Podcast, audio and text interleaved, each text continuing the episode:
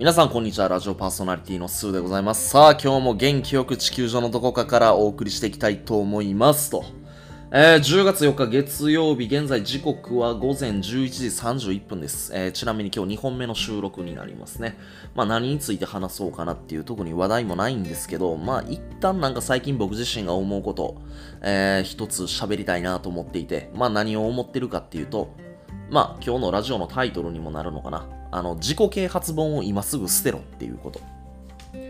ね。もう一回言いますね。自己啓発本を今すぐ捨てろ。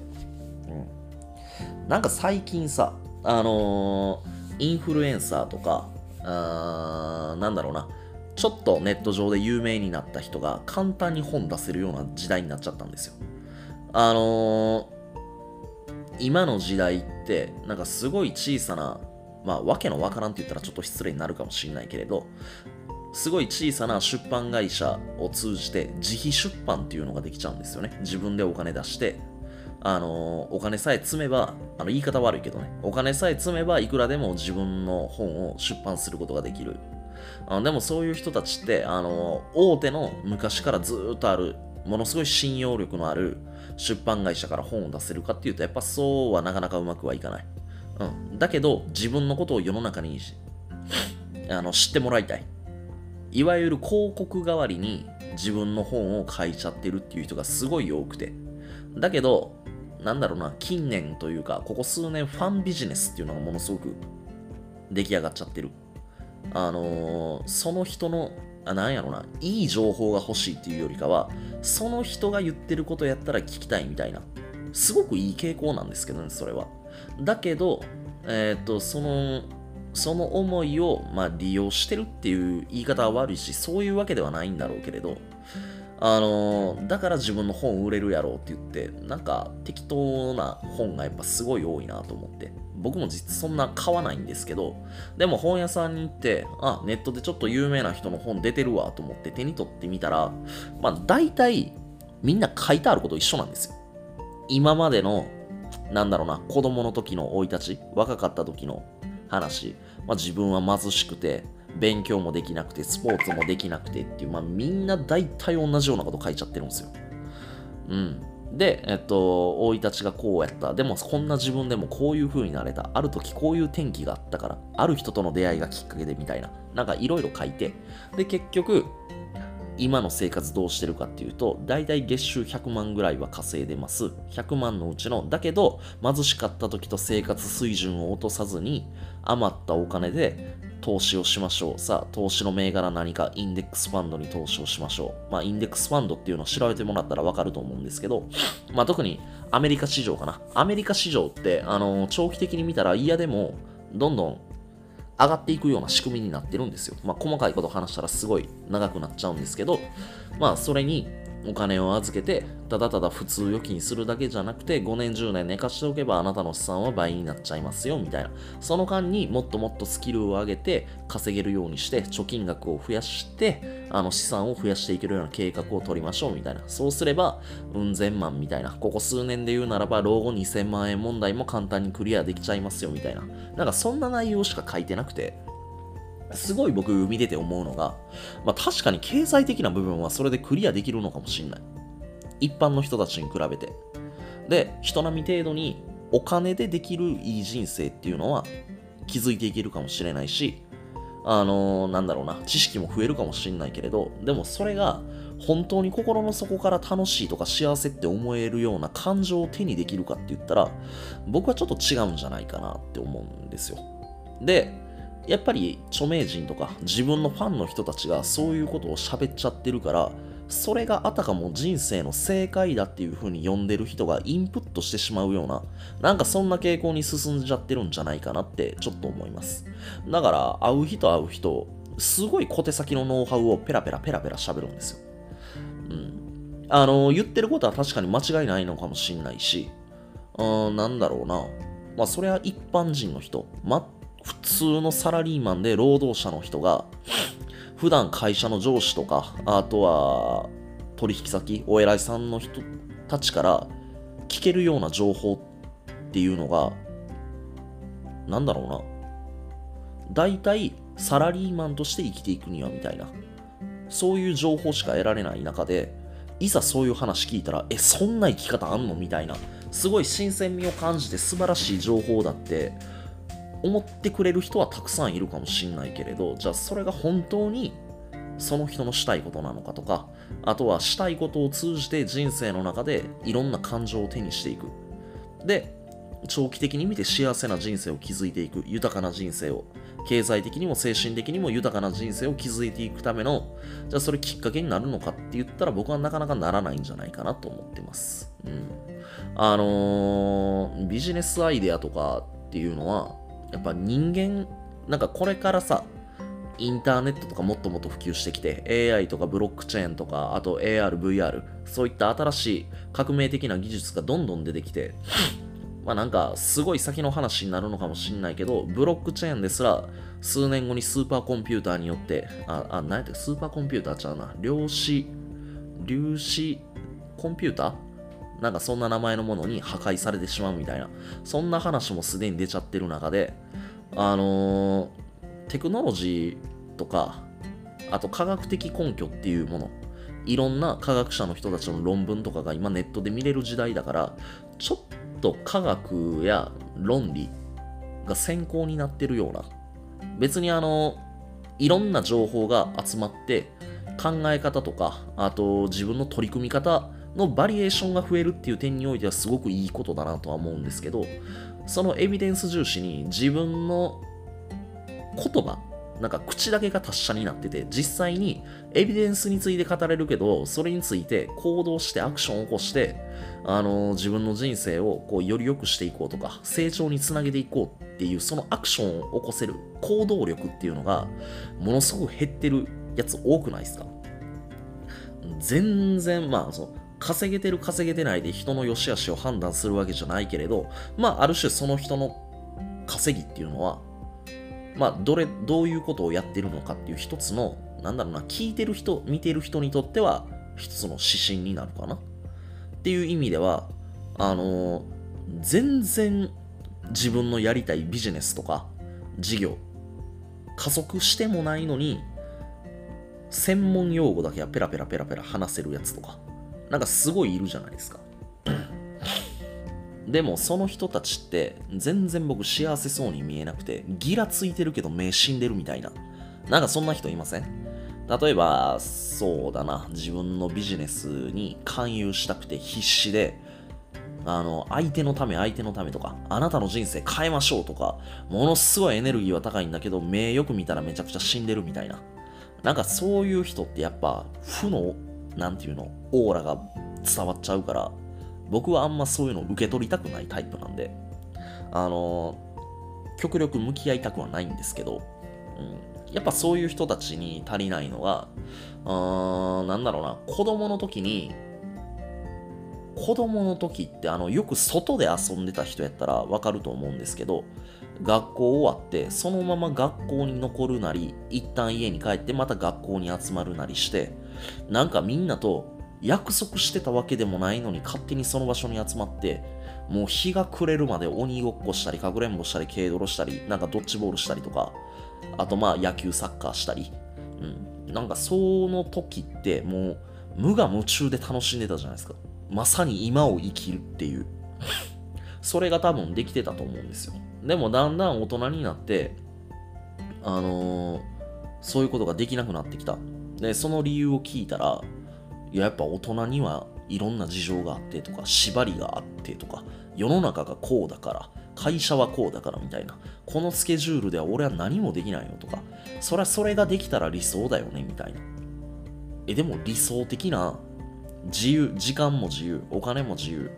そんな人ってやっぱ世の中にいるわけやん。って言ったら、そういう人たちは特別だよみたいな。うん。でも、全然特別なことないと思うのよね。なんかあの、若い間にいっぱい遊びみたいな、僕もサラリーマン時代があったんで、あのー、上司とか先輩の人に、若い間いっぱい遊んどけよみたいな。これが30なって、30超えて40になって結婚して子供ができたら全然遊べへんで、みたいなことを言われたんですけど、もう俺絶対そんなことないと思うと思って、その時から。え、なんかそれを言っている人たちが、生き生きしてるんやったらいいんだけど、あの、全然生き生きせずに、さっき言った死んだ目、それでその物事を伝えてくるから、大人ってつまんないんだなって、多分大体の人は思うんですけど、僕はこの人ってつまらんねんなって思っちゃうんですよ。もうその時ばかりはむしろこいつと思ってたね。人生の先輩やったけど、こいつほんま思んないしょうもない人間やなって、ちょっと思っちゃった。もうこれ思ってしまうもんは仕方がない。あの、しょうもないなと思ったからといってしょうもない扱い方をするわけではないから。うん。しょうもないなこいつって思ってしまうもんは仕方がない、これは。ちょっと口が悪いし、表現も悪いけどね。うん。で、すげえ LINE 来た。ピコピコ言いまくってる。なんやこれ。まあいいや。えー、っと、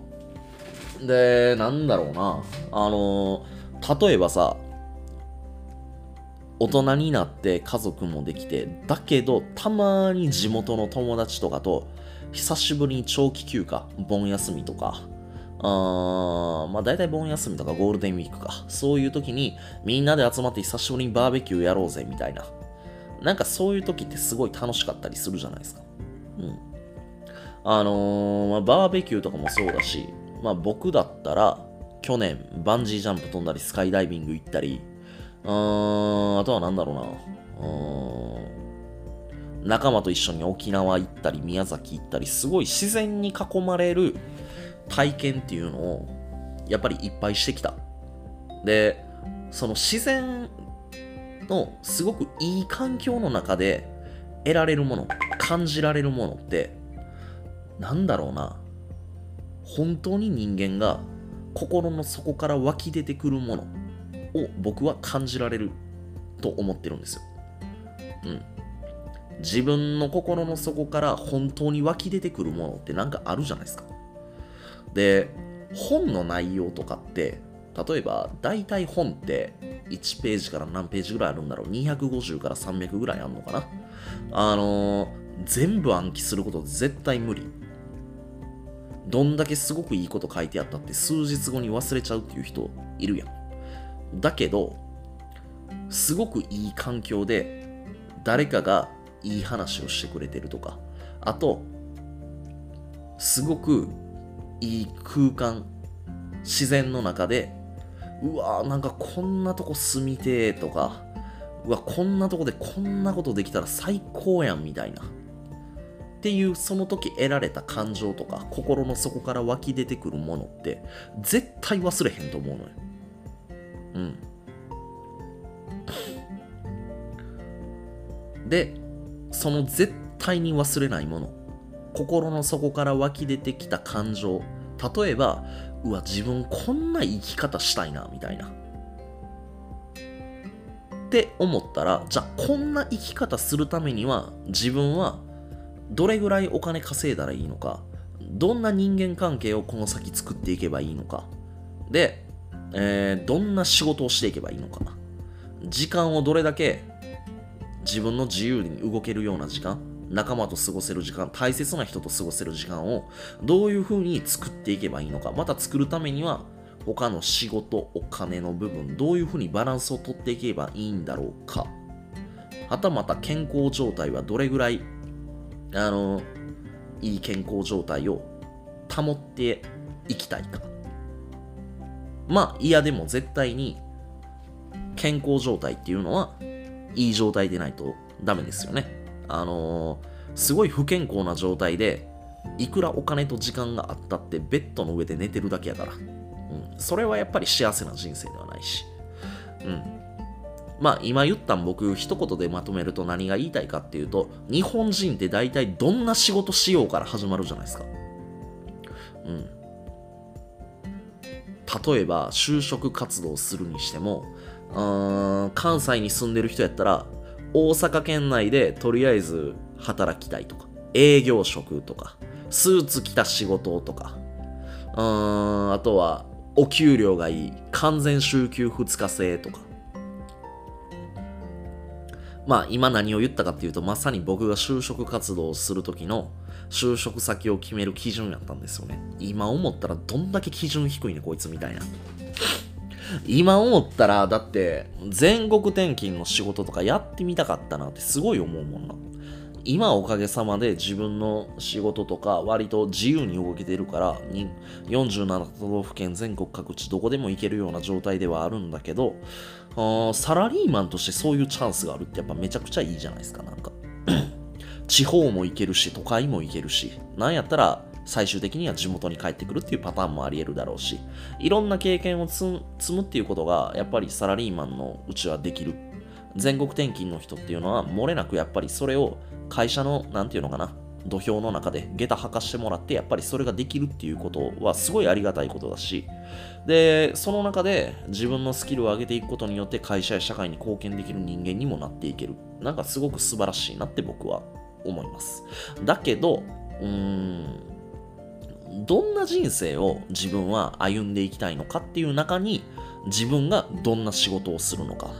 とかどれぐらいの経済力があればいけるのかどれぐらいの時間を確保したらいいのかとか。なんかそういうことってあのー、もっともっとより良い人生を送るために決まっていくんだと思うんですよ。人生の中で仕事が一番大事なんだみたいな。日本ではなんかこれを言うとものすごく好感を持てるというか、日本人らしいというか。うん、でも、仕事をおろそかにしてたらもちろん、やっぱり出世もしないし、サラリーマンの方だったらね。で、事業主の方だったらサボればサボるほど自分のお給料っていうのはどんどん減っていく。うん、だけど、うん、仕事はバリバリできる。めっちゃ稼げる。でも家族のことはおろそか。ある日突然家に帰ったら、嫁さんと子供はいなくて、テーブルの上に離婚届だけ出てた。挙句の果てにも、慰謝料も何もいりません。あなたとはとにかく一緒にいたくないですとか言われたからには、もうこれたまらんよね、絶対に。でもその風穴開けちゃっての自分自身やから。うん。で、まあさっきも言ったけど、お金もあって時間もあって家族もいて地位や名誉もある人脈もある誰からも愛されてる。だけどあのー、健康に一切気をつかずベッドの上だけ。そんな中で全く動けない。そんな中で勝手にお金も入ってくるような仕組みを作るだけやったら全然それは自分がお金使えないしお金を使う時間もなければ仲間と楽しく過ごす時間もない。愛する家族と過ごす時間もない。うん。やっぱそういうのって人生で僕は幸せではないと思う。うん。まず何の仕事しようかとかじゃなくて、まずどんな人生を自分は歩んでいきたいんだっていうことをやっぱり明確にしていかなきゃいけないんじゃないかなって僕は思うんですよ。で、なんだろうな。最近だと、えー、よくね、ちょっとあの、最近というか、1ヶ月前ぐらいかな。有名なメンタリストさんで YouTube されてる方が、あの、ちょっと炎上した件ありましたよね。あの、もう名前も言わないし、何の件かも言わないけれど、その人が結構、あの、最新の価格で証明されている、あの、昔から、昔からある概念とか、そういうものをバンバン切っていくような、なんかそんなんが YouTube で僕何回か見たことあるかな。例えば、マズローの5段階欲求。皆さん、マズローの5段階欲求ってご存知ですか？あの、知らない方はぜひ調べてもらいたいんだけど、あの、それは今の時代には一切関係なくて全く無意味であるみたいなことを多分言ってはったと思うんですけど、あの、まあ、無意味かどうか知らないけれど、俺はあると思ってるから、うん。あれ、ぜひ僕は見てもらいたいなって思う。今の時代はあんな科学的根拠も何もないとか関係ないとか、別に言われたところで、やっぱり僕は尊敬する人からそれを教えてもらったし、うん。尊敬する人から教えてもらったから、あの、信じてるっていうわけではないんだけど、自分の中では絶対あの考えとか、あの根拠っていうのはすごく大事なことやと思うし、自分このこの先豊かな人生、自分が本当に求めてる人生を作っていこうと思うんだったら、あの考え方っていうのは僕はすごく素晴らしい考え方だなって自分で思ってるわけ。うん。だから自分はあれを信じてやっていく。うん。っていうような、うーん、なんだろうな。今まで喋ってきた話の中で最初の、まあ今日のこのラジオのタイトルにもあるんですけど、あの、自己啓発本は今すぐ捨てろっていう部分なんですけど、あのー他人が言ってることとか、Twitter 上でつぶやいてることとか、まあ、YouTube でペラペラ喋ってる内容だとか、確かに何かを学んでいく上でのきっかけにはなると思うんですよ。そういう面では本当にプラスだなって思うし、この人いいこと言うなって思うことも僕も感じることもある。でもそれはあなたの人生の答えではないっていうこと。本に書いてある文字とか、人が喋ったことを、あのー、自分の力に変えるというよりかは、自分の人生を良くしていくため、変えていくためのきっかけにして、その先自分自身がどういう決断をして、どうアクションを起こしていくかっていう部分がやっぱり一番大事。で、それで豊かな人生を手にしていくためには、やっぱり自分が体験すること。うん。もう体験の積み重ね。で、そこで何を感じるかは本当人それぞれ。めちゃくちゃ嬉しい気持ちになって幸せになれる人もいるかもしれないけれど、何かにチャレンジして、一つの失敗をして、悲しい思い、苦しい思い、悔しい思いをするかもしれない。でも、そういう思いになったその感情を自分の人生の全てっていう風に決断するんじゃなくて、長期的に見た時にそのネガティブな要素ですら、あの、部分的成功だっていう風に自分にやっぱり落とし込んでもらいたいなって思う。うん。人って何が苦しいかっていうと、自分の思い通りにならないことがやっぱり一番苦しいんですよ。うん。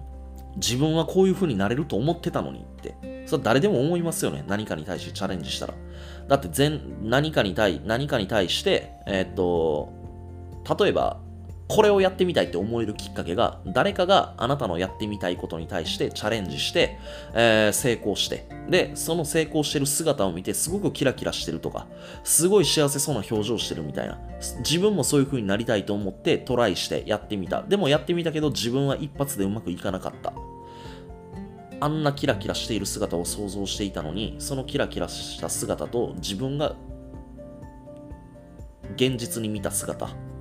あ自分が結果として得た現実は全然かけ離れてるものだった。で、またそのギャップを埋めようと、次何を起こすかっていうと、結局自分の甘い心を正当化してくれるような本に出会っちゃうんですよ。よく自己肯定感を高めましょうっていう本ありますよね。いや別にあの本自体が悪いって言ってるわけじゃないんですけど、変化したいっていう人間がありのままでいいんだよっていうような言葉に自分の弱さを、自分の弱い心を当てはめて正当化し続けたって結局楽な道を歩めば歩むほど心が蝕まれていくだけなんですよね。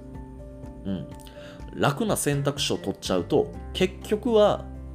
苦しい結果を生んでしまう。で、その苦しい結果を得た結果、今までのその楽な道を歩んできたい。楽な道の先に得た苦しい部分を、苦しい結果を生産しようと思った時にめっちゃ大変やから。うん。やったら初めからしんどいこともあるよと人生の中で。時に苦しい道もやっぱり進まなきゃいけない。高い壁にぶつかったって、やっぱりそれを乗り越えていかなきゃいけないと。人生思い通りになんてなるはずがないっていうことを、あの受け入れるっていうことを、まずやっぱりしないといけないよね。うん。そりゃ人生やもん。苦しいことだってあるよ。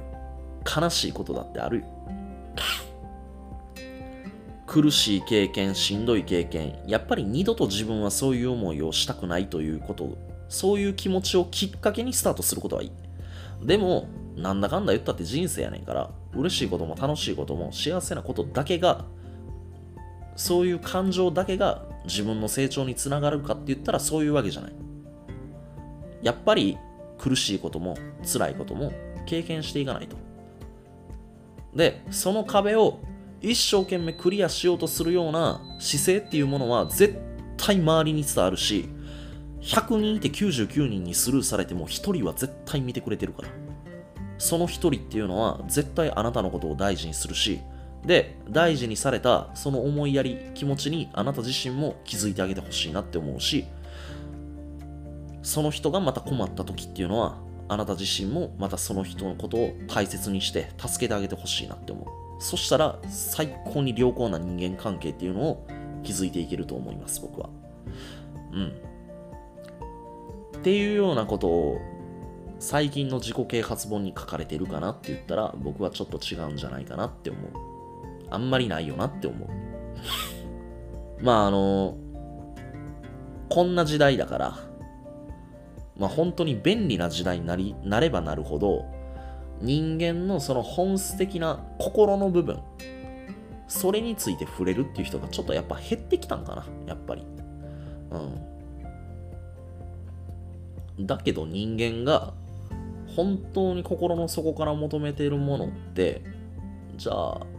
何やろうって言ったら、僕はいつの時代も、やっぱり僕が今話させてもらった何を感じるかとか、心の底から湧き出てくるものとか、あとは、あのー、生きていく上でもバランスですよね。何の仕事をするかからスタートするんじゃなくて、仕事が一番大事っていう考え方を持つことじゃなくて、どんな人生を歩んでいきたいかっていうところ、そこから自分の人生を少しずつ設計していくことが絶対大事になってくると思うんですよ。じゃないと、今の時代もベストセラーで7つの習慣とか、松下幸之助さんの本とか、思考は現実化するっていうナポレオンヒルの本とか、売れるはずがないや。だけど、今の時代でもどんどんシリーズ化されていって、なんだったら今の時代に合わせた内容にどんどんどんどんバージョンアップされていく。うん、だけど今の時代の人たちの心の持ちように合わせることなくやっぱり大切な規律を守りつつその本がどんどんどんどん出版されて売れていくやっぱり。うん。だってそういう考え方価値観昔からある概念っていうものが重宝されていないんだったらその本なんてとっくに売れてないじゃん絶対に。やっぱり人間本質的に大事なことってあるよねって改めて思い、うん、思いなんだろう、思わせてくれる。僕はやっぱりそういうのを大事にしていきたいなって思う。あのー、まあ、かといって別にここ最近出てる自己啓発本が悪いとか、あのー、完全否定してるわけではなく、まあ、それを出版している人たちも、まあ、やっぱ何かしらの苦労も絶対されてきてると思う。うん。だから別に悪いわけじゃないんだけど、あまりにもちょっと小手先のノウハウ的なもの。で人生を良くしていこうみたいな考え方が書かれた本がすごい多いなって思うから、あぜひね、えー、皆さんも一旦今自分の読んでる本。で、その本を選んだ理由が自分の弱さをとにかく肯定してくれる、正当化してくれるような内容が書かれた言葉。がずらっと並んだ本であるんだったら、今一度見直した方がいいと思う。で、本で情報を得るっていうこと自体は決して悪いことじゃないし、本でいい人生を歩んでいきたいっていうそのきっかけを得るっていうこと自体も全然悪いことじゃない。だけど、次にあなたが買う本っていうのはどんな本かなって思った時に、もう一度見直す、いいきっかけになってもらえたらなっていうふうに思います。はい、えー、30分近く喋ったかな。ちょっと僕にしたら久しぶりに長い放送にはなったと思うんですけど、えー、最後までご清聴いただいてありがとうございました。えっ、ー、と、僕自身もね、将来的に本を出したいなって思ってるし、で、その内容は別にノウハウ的な本を書くわけじゃなくて、本当に人としてあの人生を豊かにしていく、その中での心の部分、精神、メンタル的な部分を僕はどんどんどんどんついて書いていきたいなって思ってますと。えー、本が出た際はまたこのラジオでも告知させていただきたいと思うので、ぜひ皆さん買っていただけたらなと思います。おそらく、うーん、リアルな本も出すけれど、電子書籍も多分出すと思うから、えー、その中で多分お買い求めやすい値段でまあそんな話どうでもええか今 うん、まあとにかく本出していくよっていうことをあの皆さん覚えておいてもらえたらなと思いますと。はい、えっと、少し長くはなりましたが、ちょっと大切な話で僕最近個人的に思うことをちょっとお話しさせてもらいました。えー、聞いてもらってまた何か感じたこと、思われたことをコメントとかレターに送ってもらえたらなと思います。えー、それでは長時間聞いていただきましてありがとうございました。良い一日を送ってください。ありがとうございました。失礼します。